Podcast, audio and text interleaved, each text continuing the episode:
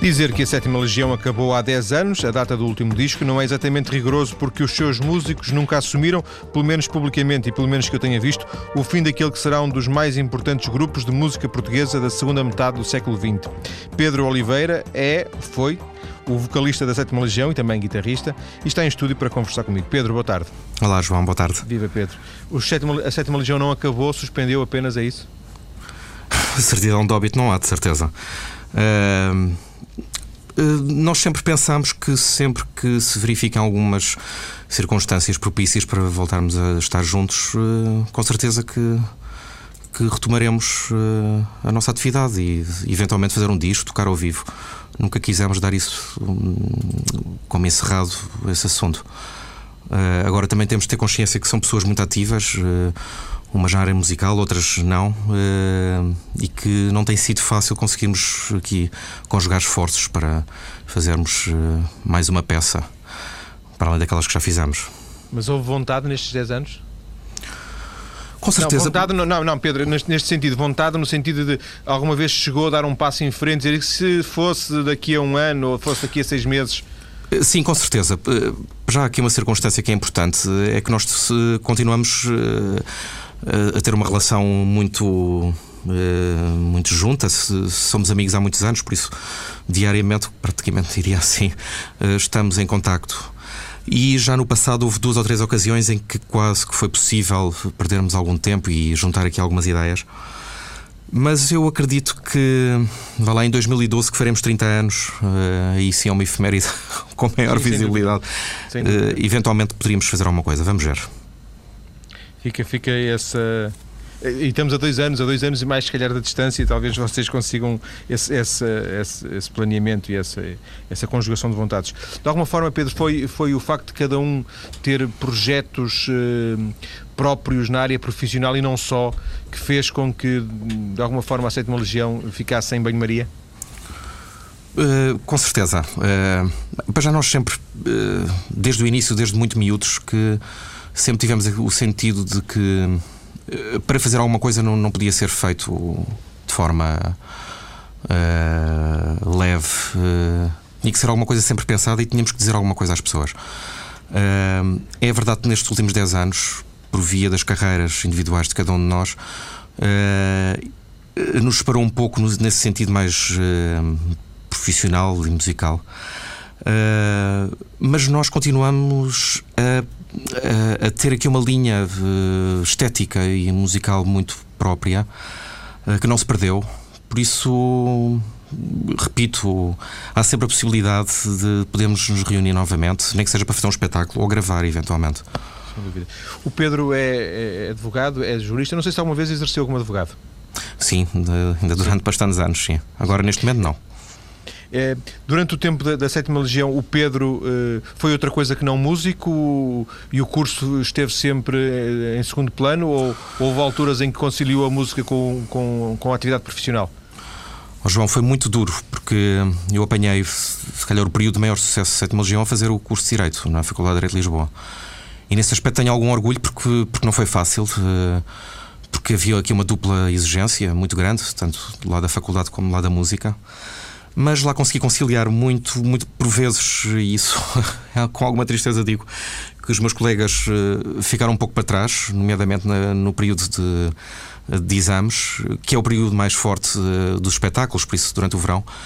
E confesso que por vezes tive que dizer que não a alguns espetáculos que, pronto, com imensa pena minha, mas, mas eu realmente trabalho com pessoas excepcionais e que foram os primeiros a entender do meu dilema. E vá lá, mal ou bem consegui que os dois processos corressem em paralelo eh, e acho que o final foi feliz. De alguma forma, o que o Pedro está a dizer é que alguns espetáculos da Sétima Legião não foram realizados porque o Pedro tinha que fazer exames. Exatamente. Exatamente. É isso mesmo, não é? Sim, é sim. Lembro-me é... até de um espetáculo que depois acabou por ir a Madre Deus, que era a Coreia, eh, e que foi uma enorme tristeza para todos os restantes elementos da banda, porque seria uma viagem única, era um irrepetível, mas, mas pronto, aí o e o curso de Direito teve que estar uh, acima de uma ida à Coreia. O, o, que é um bocadinho surpreendente, parte, parte deste, de, digamos, deste, deste preconceito, que é a questão de o Pedro podia dizer assim, eu posso acabar isto mais cedo ou mais tarde, posso não fazer agora, posso fazer daqui a dois ou três anos, uh, se não acabar esta cadeira agora, posso fazer em, em julho, ou em setembro, ou em outubro, enfim, pronto, em épocas especiais, etc., uh, dá a ideia de, de, uma certa, não vou dizer inflexibilidade, mas de, de, de pelo menos muita determinação para acabar uh, rápido. tinha que haver muita determinação porque como eu tinha este apelo enorme da música e ao mesmo tempo confesso que quando fui para direito não foi uma vocação muito grande, eu percebi logo à partida que tinha que ter alguma disciplina uh, para fazer o curso. Uh, não podia ser de outra forma. Porque se eu começasse a entrar nesse esquema do, do começar a adiar cadeiras, uh, duvido que neste momento estivesse aqui a falar com o curso de Direito tirado. teve que ser. Só para voltarmos ainda um bocadinho atrás, o Pedro, quando começa na sétima Legião, uh, estudante é de certeza, mas uh, ainda tem alguma coisa a ver com, com, com o direito ou o direito aparece depois? Bem, nós começámos sétima região muito jovens, eu tinha 16 pois. anos, por isso estava no liceu, eu, o Rodrigo e o Nuno, uh, por isso foi prévia a minha entrada na faculdade. Uh, tem graça que o Rodrigo Leão também ainda fez um ou dois anos de direito. Uh, mas quando começámos éramos miúdos de, de, da escola, uh, mas tínhamos ali algo para dizer, uh, mas conseguiu, conseguimos sempre uh, que estas duas carreiras corressem em paralelo. Um, pronto, com cedências, como é óbvio, mas Sim. não me arrependo nada de ter tomado essa decisão. Sim.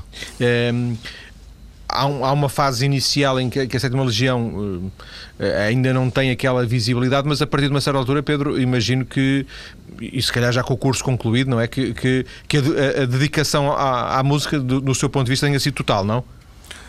Ou não nunca, completamente. Ou nunca houve. Uh, o nosso pico de popularidade estava eu ainda a fazer o curso, uh, nomeadamente quando, quando sai o segundo disco, o Mar de Outubro, em que tivemos aquele impacto tremendo, principalmente com os Sete Mares em que o apelo de, de, espetáculos foi uma coisa tremenda. Uh, por isso tivemos ali um período de 3, 4 anos de enorme exigência e que me apanhou em pleno curso. Uh, mas lá está, com, com estas uh, pequenas particularidades de, de no verão, eu não poder fazer este ou aquele espetáculo, com disciplina e com enorme esforço, todos Sem nós dúvida. conseguimos que isto seguisse o seu caminho. Pedro hoje trabalha, está, está muito ligado a uma cooperativa de gestão dos direitos dos artistas, não é? Exato. É, ela nasce também um pouco, um pouco, por sua iniciativa ou o Pedro aparece no projeto já com, com, com a cooperativa constituída? Não, eu, estou, eu, estou, eu sou antes de sequer da cooperativa ter, ter existido. Uh, foi por força das circunstâncias, porque eu tive a enorme honra e orgulho de ter feito o estágio uh, uh, para para advogado com o Dr. Moraes e Castro, eh, ator e advogado, e que na altura eh, ele representava eh, uma outra cooperativa que já abarcava músicos e atores e que foi um pouco a pré-história daquilo que depois se tornou a GDA. E foi por via desse contacto que eu repito, me orgulho tanto e com enorme saudade recordo o Zé Moraes e Castro que acabei por entrar para esta família de, dos, dos, poucos juristas que, que se entusiasmaram com o direito de autor. Eu, no meu caso, era, era quase evidente, sendo músico também. E, e, pronto, e a história foi um pouco essa, por isso, antes da GDA ter sido criada, já eu estava uh, pronto a estudar essas matérias e, e julgo ter contribuído para tanto para o nascimento como para o, este processo, este percurso que estamos a ter para os nossos ouvintes, também para mim, mas para os nossos ouvintes uh, que estejam menos eh, familiarizados, isto não tem nada a ver com a Sociedade Portuguesa de Autores, correto? De todo. Uh, para as pessoas perceberem de forma muito simples, a Sociedade Portuguesa de Autores representa os autores uh, e a GDR representa os intérpretes. Em, em, todas as obras, nomeadamente as obras musicais ou as obras videográficas, uh, temos sempre esta dualidade, uh, estas duas realidades. Aquele que compõe ou aquele que cria, que escreve, e depois aquele que interpreta uh, a obra composta pelo autor. Muitas das vezes há confusão porque, por exemplo, no meu caso, eu que sou autor também sou intérprete, por isso é que às vezes pois. essa confusão se instala. Mas, por exemplo, nos atores é raro uma coisa dessas coincidir. Na música até há uma certa coincidência, não é? Muitas Mas, por exemplo, vezes. nos atores é raro isso acontecer. Não, ou então nós já não falamos da música clássica, por exemplo, não é? Não, e temos muitos atores que também são encenadores, por isso também tem essa dupla realidade. Mas, mas, mas com certeza que ela se verifica muito mais na música do que, do que no caso dos atores.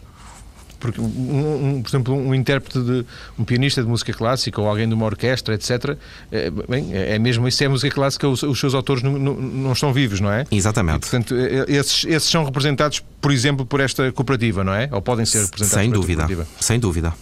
O que é que faz a cooperativa? Recolhe esses direitos? No fundo, faz a cobrança e a distribuição, isso é o seu grande objeto, não é? É, é cobrar e distribuir os direitos pelos seus associados. E essa cobrança é fácil? Não, é difícil. Porque não há sensibilização por parte de quem utiliza esses uh, não, autores? Não, a questão, de, a questão não é simples, é uma questão muito complexa. De, muitas das vezes a grande barreira é, é que, que eu quase que diria que é, é natural. Quem paga julga sempre que está a pagar mais do que aquilo que tem que pagar e quem cobra julga sempre que é menos do que aquilo que deve cobrar. Uh, e essa é sempre a questão de maior dilema, não é tanto do reconhecimento do direito. Eu acho que nesse aspecto a sociedade portuguesa evoluiu imenso, quer dizer. É verdade que há 15 anos a maior parte dos utilizadores nem sabiam que existia este normativo. Uh, agora, eu acho que no meio toda a gente reconhece a existência destas normas. A dificuldade é sempre a valoração económica do bem e isso é que é o mais complicado. Uh, é sempre o mais difícil. Existe uh, uma cooperativa, existe mais do que uma, essa, essa realidade ainda, ainda, apesar de tudo recente em Portugal? Os direitos conexos são uma realidade relativamente recente em Portugal. Aliás, tem expressão uh, na lei, uh, há, há, por comparação com os autores, muito, muito, muito recente. Uh, mas de qualquer forma, eu, eu, julgo que ela neste momento esteja instalada completamente na, na, mente das pessoas que, pelo menos, que estão diretamente ou indiretamente ligadas a esta realidade tanto da parte dos teóricos como da parte dos utilizadores, por isso é aqueles que têm que pagar direitos. Eh, cada vez menos se discute, como repito, a questão de direito cada vez é, é menos discutida e o que se discute realmente sim é o, é o valor, é, o tarifário. E, e, os autores, Pedro, o, perdão, perdão, os intérpretes, uh, os artistas, uh, eles também têm essa sensibilidade? Uh, a pergunta aparentemente até é estúpida, porque eles são os primeiros a ter, a ter o, o, interesse, mas sendo também esta uma realidade nova, os próprios artistas têm a noção de que podem e devem e têm que recolher esses, esses direitos? Uh, também houve aí um, um, progresso, quer dizer, no início da GDA, a maior parte da classe nem fazia a mínima ideia que era a existência destes direitos conexos ou os direitos dos artistas passados estes anos, eu acho que essa tomada de consciência está muito mais presente. Uh, pelo menos os artistas que, que, têm mais trabalho e por isso que, sua, que, as suas prestações são mais utilizadas, não tenho dúvidas nenhumas que têm uma noção, pelo menos uma noção simples, de certeza que têm, mas uma noção de, do que é isto e o, o que é que implica. Eu acho que se evoluiu muito, muito nessa área. Só para fecharmos esta questão de, dos, dos, direitos conexos, a que o Pedro está intimamente ligado, eh, por exemplo, um, uma editora eh, de uma editora discográfica é, é, é, porventura a fonte principal de receitas para um músico, eh, neste caso dos, dos direitos conexos ou dos artistas? São eles diretamente que fazem esse, esse, esse, pagamento? Não, não, de todo. E estamos a falar. A relação do artista com, com a companhia de discos não tem nada a ver com esta questão, porque há uma relação contratual. Uh, os direitos conexos apontam ao. Eu digo por causa da venda dos discos. Exatamente. Isso, a GDA, não, eh, em rigor, não trata de absolutamente nada disso, porque, repito, isso tem a ver com uma relação contratual que é estabelecida entre o artista e a companhia de discos e que é, no fundo, uma faceta da sua vida profissional que não tem diretamente a ver com a gestão coletiva de direitos. Sim, é outro acordo.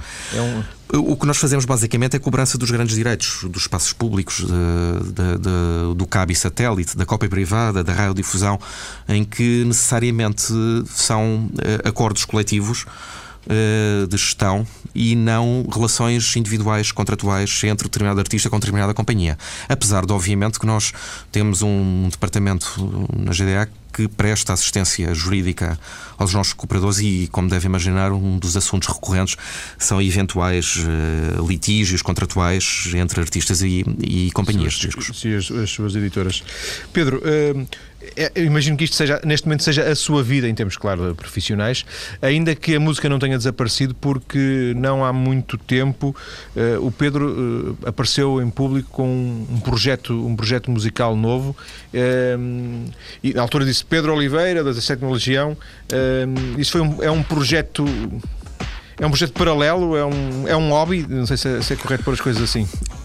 Eu hobby não gosto nunca de dizer, porque o hobby tem sempre aquela ideia de que é, uma, é feito de forma completamente amadora, e não é o caso. Eu posso dizer que, obviamente, que a música para mim não é a minha profissão principal, mas quando me dediquei a ela, faço-a com o maior profissionalismo possível e com enorme dedicação. Uh, o Syndicat uh, é uma banda que eu fiz com o Paulo Abelho, também da Sétima Legião, e com o João Loutério, que é um jovem uh, com enorme talento. E que posso dizer que este ano vamos ter um novo disco e estou muito entusiasmado com o disco que aí vem. Entretanto, continuo muito ligado à música por via do Rodrigo Leão, continuo a pertencer à equipe de produção dos discos dele. E também agora fiz com o Paulo Abelha e com o João também uma coisa muito interessante que eu espero que a TSF acarinhe que é um projeto de uma senhora, de uma cantora angolana já com a perfeita idade de 79 ou 80 anos, que eu acho que muito interessante que, que foi um trabalho muito enriquecedor para mim, até pessoalmente, que foi admirável. Espero que, que aqui na TCF gostem e que os Sim. ouvintes também gostem. Como é que se chama, como é que se chama a cantora? Chama-se Garda. Garda. E, foi uma senhora música... que gravou um disco nos anos 50 para de Carvalho e depois, passados 50 anos, vai gravar um novo disco e é uma história emocionante. E ela vive em Portugal, é isso? Ela vive em Portugal. Oh Pedro, mas é, é, a música, imagina, aparece muito, aparece muito pelas suas relações, não é? Pela, pelas estas uh, as conexões que o Pedro tem, uh, as raízes que deixou ficar na música. Sem é dúvida, sem dúvida. Alguém que fala a alguém e o Pedro aparece, é um amigo, é um conhecido, é esta, é, esta ideia interessante? Sem dúvida, eu continuo. De, eh, como não tenho que viver integralmente disto, as propostas de trabalho têm sempre origem em ligações afetivas e gostaria que sempre que fosse assim sempre na minha vida. Pedro, ainda assim, a, a, a, não sei se. Eu, eu, isto pode ter uma, uma, carga um bocado, um bocado pesada, mas o fantasma, a, imagem da Sétima Legião estará presente para sempre uh, na sua vida uh, de músico, correto? É o Pedro Oliveira do Sindicato que era da Sétima Legião. Sem dúvida, mas eu encaro isso com, eu quase diria, com enorme honra e orgulho. Sim, uh, sim. Nós e não temos como fardo, não é? não, não de, fardo. todo, de todo. Como fardo, nunca. E temos que ter consciência de que realmente Sétima Legião representou algo importante na história da música portuguesa. E eu tenho que lidar com isso de forma simples. Eh, não é um fardo de todo. Repito, é um Pedro, orgulho. Cantar, produzir, uh, tocar, o que é que lhe agrada mais na música? Ah, são tudo facetas da mesma realidade. é estar eh, junto com o fenómeno musical, que é isso que me interessa realmente. Embora sejam papéis diferentes, porque quando está a produzir completamente na, na, na, na sombra, quando está no palco, na, na frente da equipa, uh, é outra coisa, não? É como eu digo, são, são facetas diferentes, mas a origem é sempre a mesma. Eu, eu confesso que me sinto muito mais à vontade de trabalhar em estúdio do que propriamente tocar ao vivo. Uh, sempre me senti muito, sempre muito nervoso com esse fenómeno. Eh, eu adoro trabalhar em estúdio, eu acho que me revejo aí muito mais do que. Apesar de eu reconhecer que se calhar o grande expoente, eh, se calhar os momentos de maior emoção é quando se está a tocar ao vivo. Mas é como eu digo, são expressões da mesma realidade, eh, vejo-a como um todo. Pedro, vamos voltar daqui a poucos minutos para a segunda parte da nossa conversa. Vamos falar um bocadinho da Sétima Legião, que foi também esse o pretexto para esta conversa. Até já. Muito bem, João. Até já. Obrigado.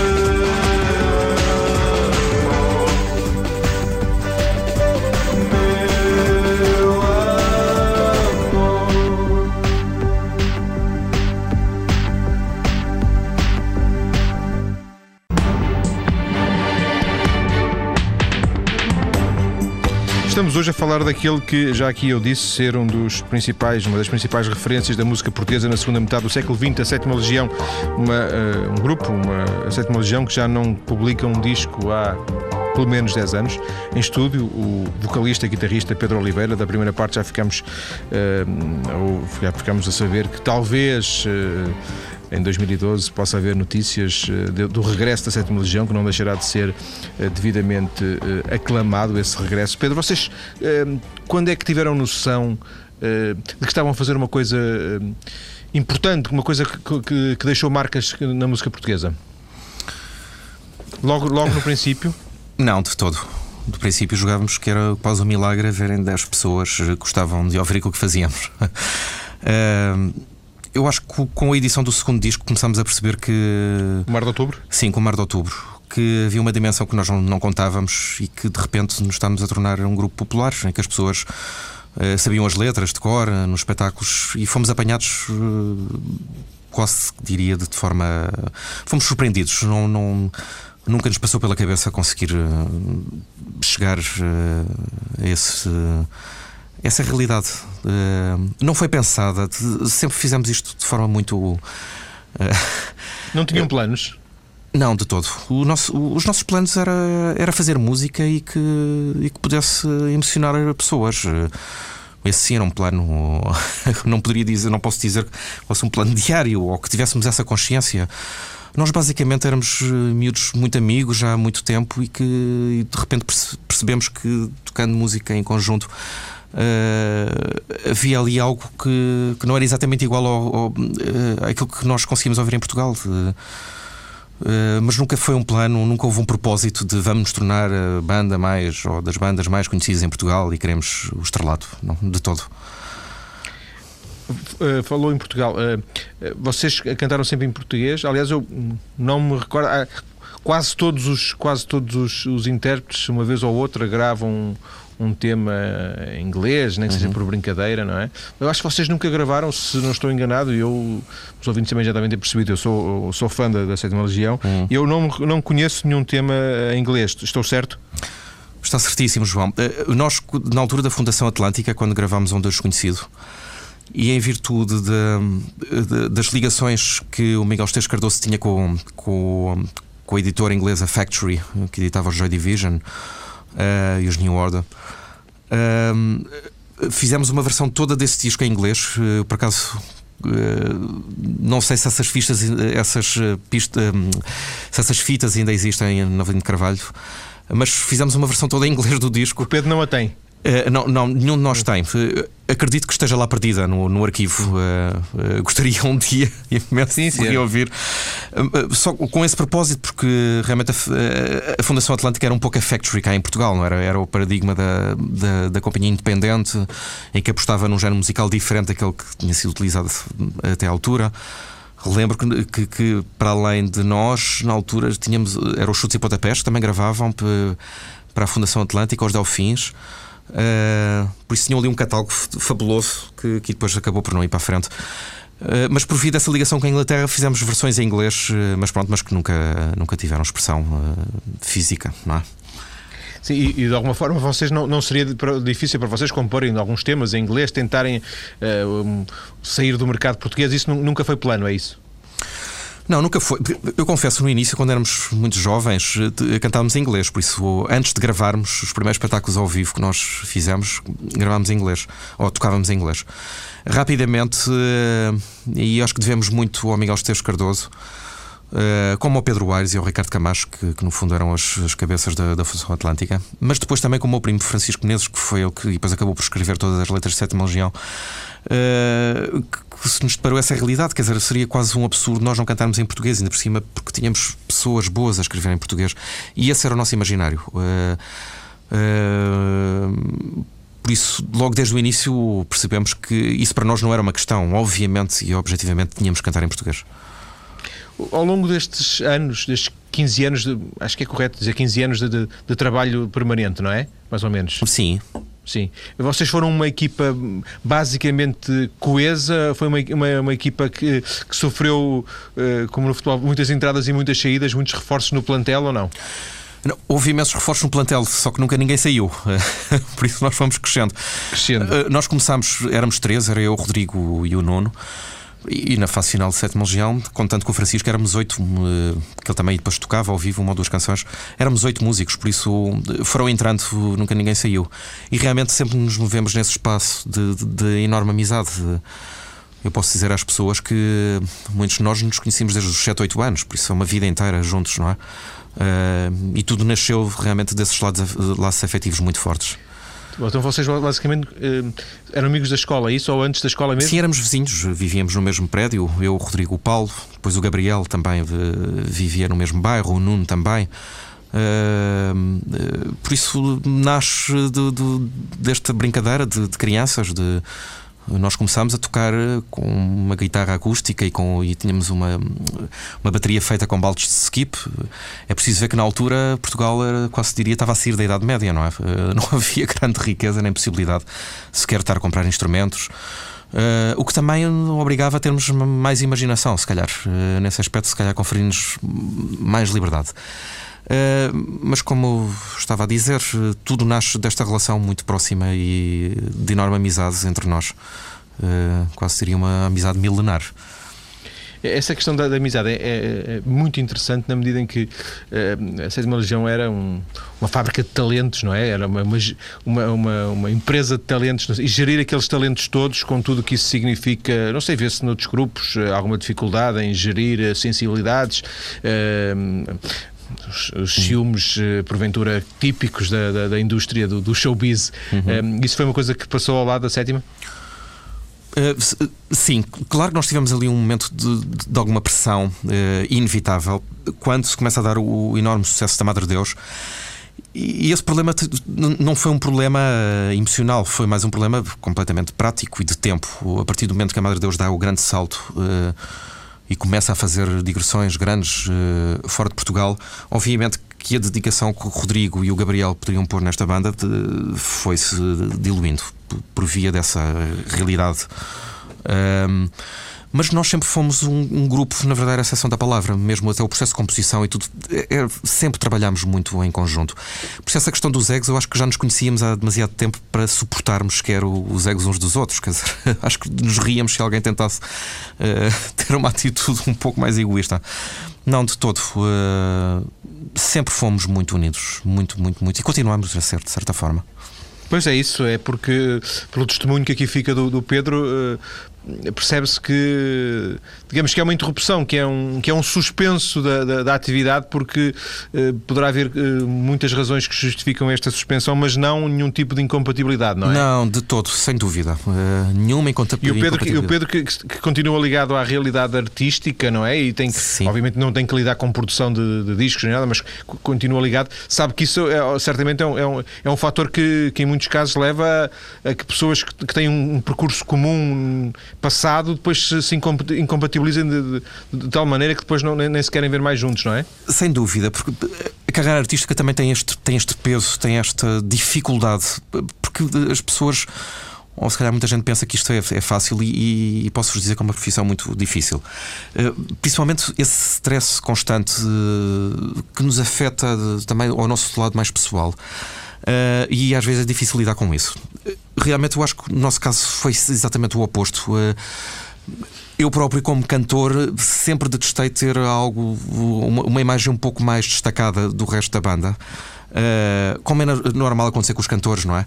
E é, é verdade isso. isso é verdade e eu sempre porque... me defendi muito, aliás, porque não é muito. Uh, a minha natureza não é muito de, de, dar muita cara, por isso. E nós todos sempre nos defendemos muito uns aos outros e, e, e diluímos essa responsabilidade. E para conseguirmos isso, teríamos que, obviamente, pensar muito mais neste coletivo propriamente do que eu singrar de forma individual na música. E eu acho que há, isso... há aquela tendência que a comunicação social é extremamente fértil, que é de, procurar o líder da banda, não é? É normal. É, é, no... Eu acho que não é só comunicação social, até as próprias pessoas tentam -se sempre identificar com uma determinada pessoa, não é? Eu acho que isso é. é... E geralmente é o vocalista, não é? Sim, geralmente. Sim, geralmente, geralmente. é o vocalista, eh, até por inércia da sua posição, não é? Quer dizer, é aquele que estará, entre aspas, à frente, é quando está no palco, não é? Agora, no nosso caso, não foi mesmo assim. Eh, por isso é que eu também guardo com enorme carinho todo este passado e respeito eh, por termos conseguido uma coisa muito coletiva. Eu acho isso muito bonito. Pedro, tem pena, alguma vez pensa que tem pena de não terem feito o percurso dos chutes e pontapés, no sentido de eh, fizeram 15 anos e pararam 10 e, e, hoje podíamos estar aqui, se calhar não estávamos, não, não, seria o perfil do programa, mas podíamos estar aqui a falar dos 25 anos do, do, do, da Sétima Legião? Ah, eu não ponho nesses termos. Uh, eu acho que cada um tem que ter o seu percurso, uh, adaptando-se à, realidade e tudo que, tudo que rodeia. Uh, não, de todo. Eu, eu, tenho enorme respeito e, e, e, amizade pelos chutos, até pessoalmente. Há quem diz os chutos diz. Sim, poderíamos dizer outro. Sim, claro, não é? Um, fazer um percurso, em vez, em vez de terem feito 15 anos, podiam estar a fazer 25, não pois, é? Não. Como outro grupo qualquer. Eu, eu acho que isso não se pode medir também pelos anos, quer dizer. Uh, nós sentimos esta necessidade. Nós também, na altura que tocávamos já muito, mesmo assim os discos não saíam todos os anos, tínhamos sempre hiatos de tempo. Uh, entre, entre um disco e outro. Também nunca tocámos, recusámos várias vezes espetáculos, não só pela minha circunstância, mas uh, uh, nunca, tivemos, nunca sentimos essa pressão. Uh, estamos muito bem assim. diria. Pedro, várias das vossas músicas, mas sobretudo esta que está em fundo, eh, têm dado origem a diversas versões eh, das mais variadas, eh, dos mais variados estilos, desde quase do, do hip hop, não é? Sim. Até, a, até a, esta recente do Tim que fez muito sucesso. Como é que o Pedro vê, como é que o Pedro ouve essas versões? Essas versões respeitam a, a, a sétima legião ou, são, ou também são uma coisa perfeitamente normal? Eu, eh, eu, não gosto de pôr em termos de respeito. Quer dizer, eu sempre tive uma visão de, eh, de, que qualquer versão que façam de uma canção em que eu participei, para mim é um orgulho. Mesmo que seja num género que eu nem aprecio especialmente, ou que, eh, ou que acho até que se calhar o resultado final não é, não é tão interessante como isso.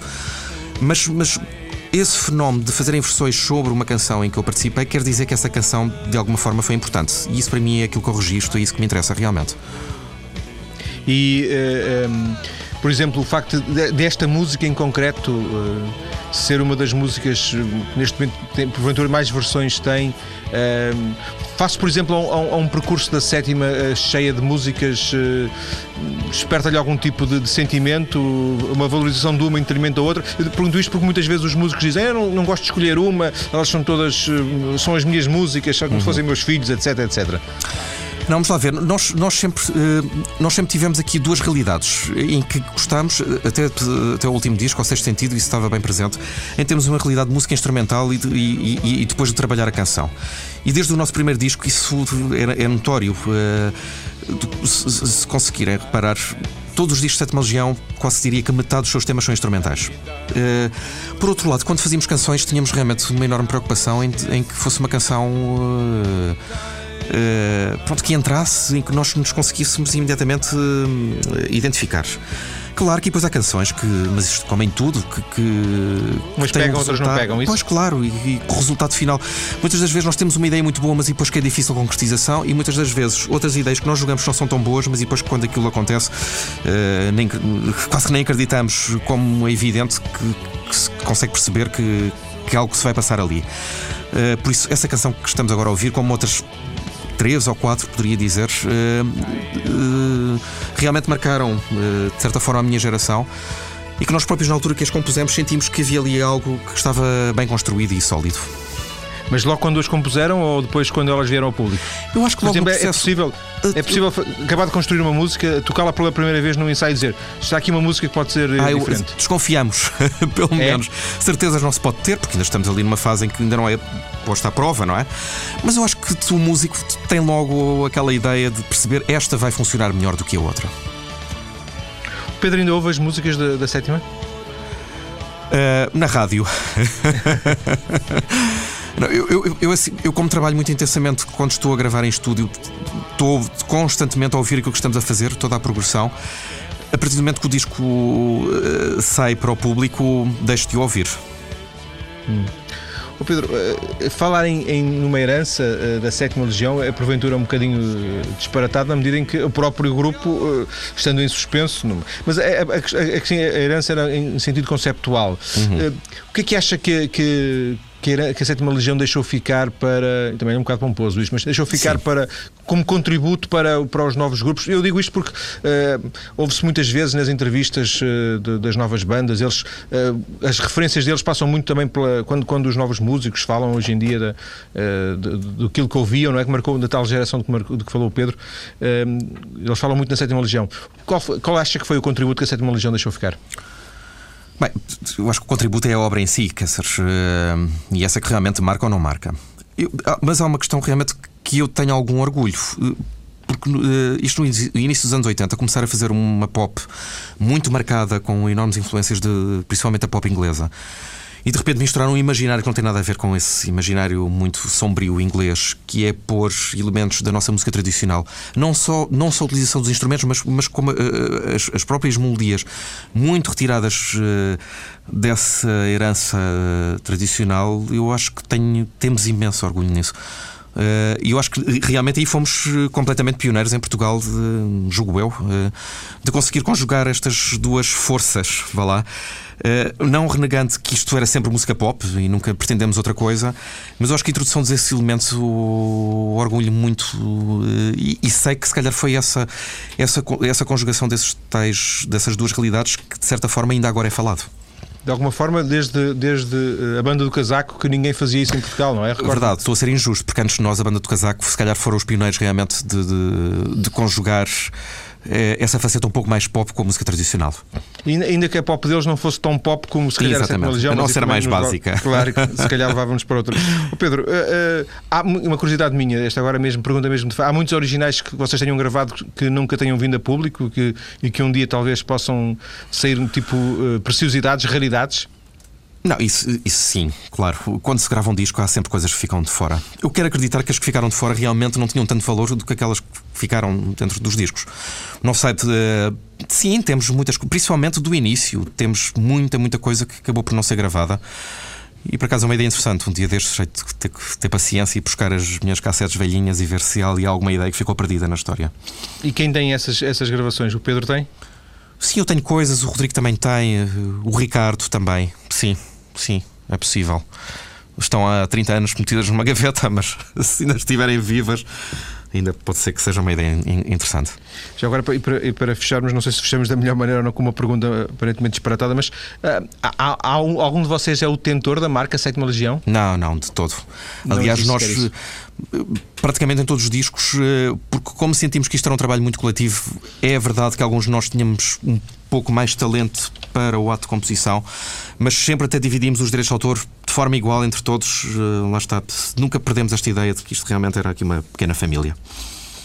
Pedro, agradeço-lhe ter vindo à TSF para Não, uma conversa agradeço. que serviu para evocar, sem, sem margem de dúvida, sem margem para dúvidas, serviu para evocar uh, a Sétima Legião e também para conhecermos um pouco do percurso do trabalho que o Pedro Oliveira tem vindo a fazer e falámos disso na primeira parte, quer na música e ouvimos também falar dos seus projetos, quer na cooperativa, na GDA, na cooperativa de gestão dos direitos dos artistas para uh, os direitos conexos precisamente destes artistas e intérpretes. Pedro, um abraço e obrigado. Obrigado, João. Eu é que agradeço. Obrigado. Muito obrigado. obrigado.